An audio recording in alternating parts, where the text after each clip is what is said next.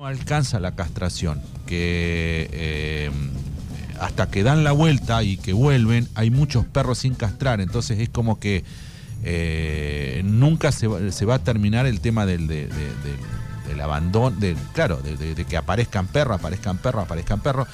Eh, nada, es un tema realmente importante, eh, creo yo que... Tiene que ver con una concientización eh, Sí. responsable al momento de, de- de la adopción, de la tenerlos. única ¿no? forma de, de bajar la, la- la- la cantidad de perros es castrando. O sea, no queda otra.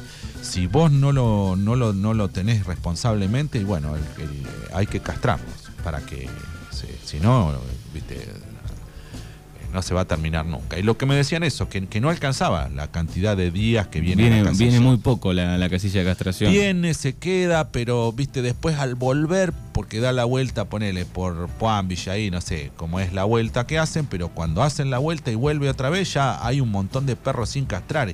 Y se va y se quedan muchos perros sin castrar. Entonces, como que no, no se está coordinando bien el tema de la castración. Me lo decía gente de, de- de animales protegidos, que, porque yo le preguntaba, digo, este, cómo estaban, qué sé yo, y bueno, eh, me, me contaba eso, que no, no, que hacía falta un poco más de, de agilización y, y- y de poder este, castrar los perros. Sí, también hay algunos que, que vemos desde hace rato que, que andan dando vueltas, que no han sido llevados. Este, Sí, ahí- Dice, por ejemplo, en la plaza andan varios perros grandes ladrando todos los autos que, que pasan acá en el 41 38 80. Sí, yo me acuerdo una vez este, cuando Priorizando yo, huellas se llama la. priorizando huellas, perdón, pero no, no Están me- haciendo un laburo inmenso, dice Mora Nave, eh, y, y lo sabemos porque hemos charlado Sí, con, sí, sí. con Roberto, este, No, no, con no, gente del equipo. Acá no, no, no es responsabilidad de esa gente, porque esa gente es como los bomberos. O sea, es gente que lo hace eh, de corazón, no es que vos decís, bueno, eh,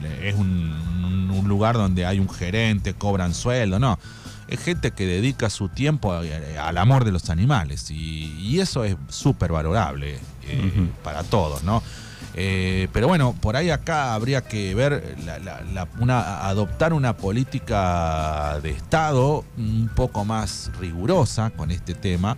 eh, y, y bueno, de a poquitos han surgido cambios, pero aparentemente eh, el problema sigue y es interminable. Y una de las razones que me decían era eso, de, de que no, no alcanzan a castrar a todos los perros.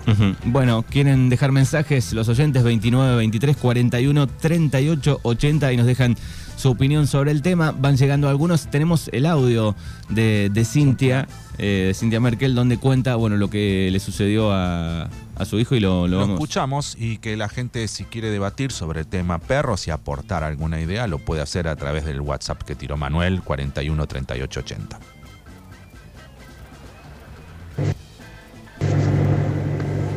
Bueno, buen día. Bueno, lo que sucedió el día domingo, ah, entre las 4 y 4 y media aproximadamente, llegué a mi nene a mi casa, medio llorando, le digo, bueno, ¿qué te pasó? Me mordió un perro, me dice. Bueno, a ver dónde te mordió, lo mordió en la pierna. No fue una herida grave porque, bueno, el nene llevaba pantalón largo y le rompió más el pantalón, pero bueno, sí tiene la, la mordida marcada en la pierna, pero no fue grave. Lo traje a la guardia igualmente, lo lo- una, enfermera le hizo una curación y lo revisó el médico también. Bueno, de ahí de la bronca hice un descargo en Facebook y bueno, hay gente que me ha comentado de que ya también le ha pasado que en esta esquina, que es la esquina el 9 de junio del 500 más o menos, ya hace rato hay tres perros, dos de ellos son tipo border collie negro y bueno, esta perra que es negra con manchitas marrones. Bueno, averiguando a ver de quién eran los perros, eh, llegué a que esta perra que mordió al nene se llama Roma. Eh, estuvo en adopción en un tiempo y porque la dueña se había ido y la había dejado porque no podía llevarla. Y bueno, también sé que esta chica volvió después a vivir al pueblo, pero bueno, desconozco si tienen la perra con ella o no. Yo fui a hacer una exposición y sí la hice contra esta chica porque bueno, en definitiva fue la que dejó a la perra en la calle y ¿quién se hace cargo? Nadie. Entonces, bueno, no es así. Tenés una mascota y desde el momento que tenés una mascota tenés que ser responsable de que la mascota esté bien, de tenerla en tu casa, de que no pasen estas cosas en la calle. Así que, bueno, eso es lo, que se pide, de que, bueno, de que se pueda andar en la calle tranquilo, sin que los perros te muerdan, sin que se peleen, sin que te rompan la basura. Y que, bueno, que quien tenga una mascota se haga cargo. No es que es lindo cuando es chiquito y después porque me hizo un pozo, porque no tengo patio, porque no tengo esto, no puedo tenerlo, total lo dejo en la calle. No, lo tenés, te son responsables, si no puedes tenerlo, le buscas un lugar, pero no lo dejas en la calle para que pasen estas cosas y después esté en tu casa tranquila mientras yo tengo el nene mordido en mi casa o bueno, a varias gente creo que le ha pasado esas cosas. Así que bueno, hay que hacerse cargo creo. Bueno, ahí estaba el testimonio de Cintia, este, que nos contaba, nos dio el lujo de detalle en qué calle, cómo se llamaba el perro. Digo, acá hay también un precedente donde la chica, esta chica Cintia hace una exposición policial. Claro. Y averigua quién es el dueño.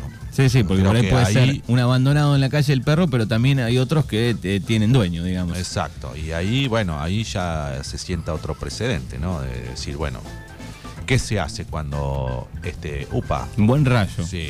Buen rayo, ¿seguimos en el aire? Sí. Sí, creo que sí. Eh, ¿qué, qué se hace, no? Este, bueno, ahí está, Ahí está Juan, el- Juan el- Cruz, el que no. Sí. Juan Cruz, digo, le, le podemos preguntar sobre ese tipo de, de cuestiones. El abogado que vos tenés, no me acuerdo, ayer. eh, Sí. Este, bueno, ¿qué pasa con, con el tema de la responsabilidad a- a- del perro, del dueño? ¿Qué pasa si, si ataca y le hace daño a alguien? Que digo, bueno, este, creo que esas cosas también ayudan a, que la gente se informe, a que la gente, bueno, y le preste más atención a sus mascotas, ¿no? Sí, sí, en algún caso digo puede suceder que, que el perro se escape, qué sé yo, que Sí, se- porque no siempre, o sea, tampoco le vamos a caer la culpa a los perros, porque sería injusto. Sí, ¿no? sí. En algunos Eh, casos hay que analizar, ¿no? Pero bueno, también hay gente, hay perros digo que están todo el día sueltos, que nadie les da Sí, bolilla, digamos eso, y que, que ahí habla de un abandono. Eh, la chica Claro, de ahí viene la, la tenencia responsable, ¿no? Claro, dice que bueno, se fue y lo dejaron al perro a la deriva. Digo, bueno, qué sé yo. que- Exacto. después pasó esto. Sí, sí. Eh, así que bueno, no. eh, Y para después- charlarlo y para, para poder. Y después hay muchos, digo, que eh, están este, deambulando, que están abandonados en el pueblo también. Hay una, una- creo que es una, una, una galguita, una galga que hace rato que están, que va eh, durmiendo en diferentes lados. Digo, no muerde esta, creo que no tiene antecedentes. Pero digo, hay, hay dando vuelta animales que, que son Sí. como del pueblo, digamos. ¿no? Sí, sí, que están en la escuela 7 durmiendo en el poli. Sí, sí, sí. Yo, eh, mira, muchas veces cuando eh, mi hijo iba a la primaria, a veces ahí a la salida de, lo- de- de la escuela se, se peleaban perros, pero no sé, dos, tres perros que la, la gente tenía que espantarlos, viste, para que, porque por ahí, ahí se están peleando, cruza un nene y viste que el perro no distingue, tira el tarascón y pobre es, el que pasa, pasa. Eh, sí, eh, la verdad que sí, que es un tema para, para tratar y para seguir este, tocándolo en, en- cuanto a hacer eh, conciencia en la gente. Sí. Cada uno tiene que cuidar a su perro, no largarlo, dejarlo abandonado y cuidarlo en el momento de hacer las necesidades y que no rompa las bolsas. Claro, también hay muchos vecinos enojados con eso. ¿no? Sí, con el tema de las bolsas tremendo. sí, Ahí- te, te agarrás una, y si te agarra la bolsa negra, te agarras una. El, el un perro odio. con hambre Sí.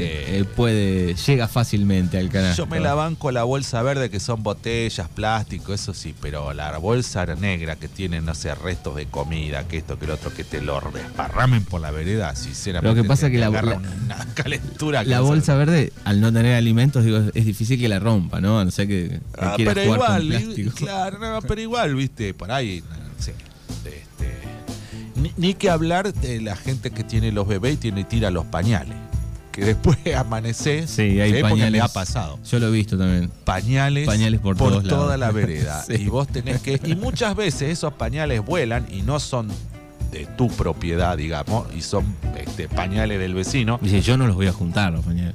Claro, Si pero tampoco los voy a dejar todo el día en la vereda los pañales. Entonces tenés que ir, ponerte una manga de. de- yo me, pon- me ponía una.